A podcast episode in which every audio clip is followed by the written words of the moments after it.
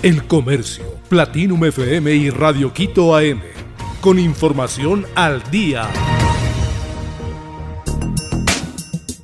Hallan el cuerpo del niño que cayó en el pailón del diablo. Luego de 10 días de búsqueda apareció el cadáver del niño que cayó junto a su madre en el pailón del diablo en Ambato. El cuerpo fue encontrado el pasado sábado en la orilla del río Pastaza, sector de Madre Tierra. Así lo confirmaron las autoridades el domingo. Las investigaciones continúan para determinar las causas de este hecho que aún se mantienen en hipótesis.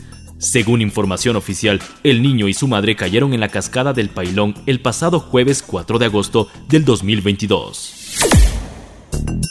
Cinco detenidos por explosión en Cristo del Consuelo.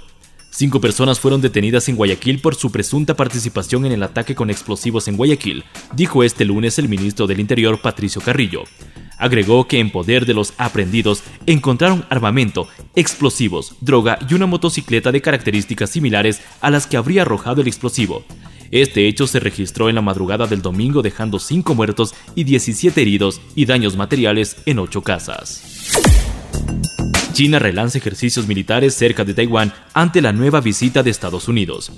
El Ejército Popular de Liberación confirmó este lunes que llevará a cabo maniobras militares en el espacio aéreo y marítimo que rodea Taiwán, como respuesta a la visita de congresistas estadounidenses a la isla y que se producen apenas días después de la visita de la presidenta del legislativo Nancy Pelosi.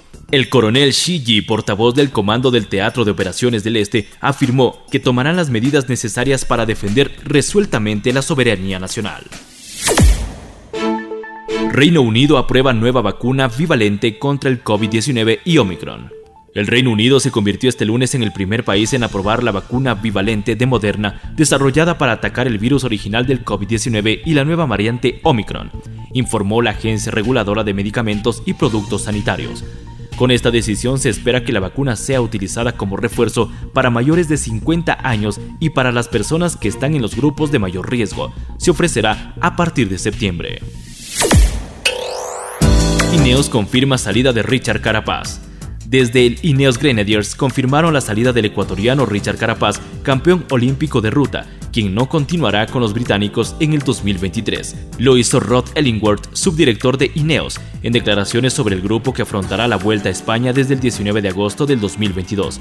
De esa manera se confirma que el Ineos y Richard Carapaz no llegaron a un acuerdo de renovación del contrato, que era una de las aspiraciones del elenco británico.